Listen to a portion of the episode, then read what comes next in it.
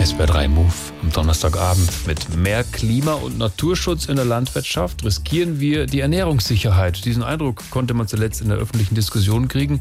Der NABU hat mal nachgerechnet. Es geht beides. Entscheidend sind dabei unsere Ernährungsgewohnheiten. Wir müssten deutlich weniger Fleisch essen, aber keiner müsste Vegetarier werden.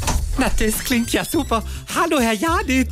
Oh nein, der Kienzle, unser Dauerpraktikant, was für keine Freude, dich zu sehen. Ich dachte, du darfst hier gar nicht mehr rein. Die einstweilige Verfügung ist noch nicht rechtsgültig. Weißt du, welches Wissen wir heute testen? Gar kein? Ah, leider falsch. Schade. Heute ist dein Fleischwissen dran. Mein Fleischwissen. Hä? Das geht aber leider nicht, weil das ist ja hier bekanntlich eine Radiosendung und da kannst du nicht. einfach- Und schon geht's los.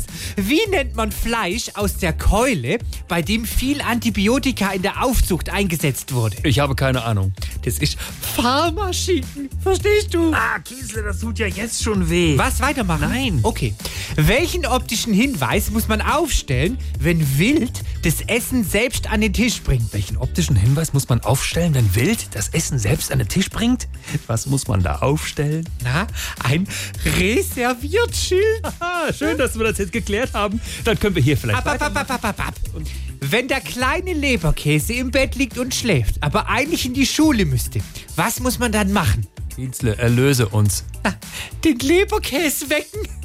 So, jetzt reicht's, Kienzle. Und raus! Das reicht, Kindle und Raum.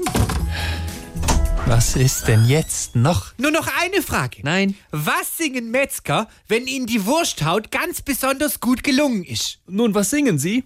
Das ist die perfekte Pelle. Das ist der perfekte Tag. Raus! Ist ja gut. SWR 3.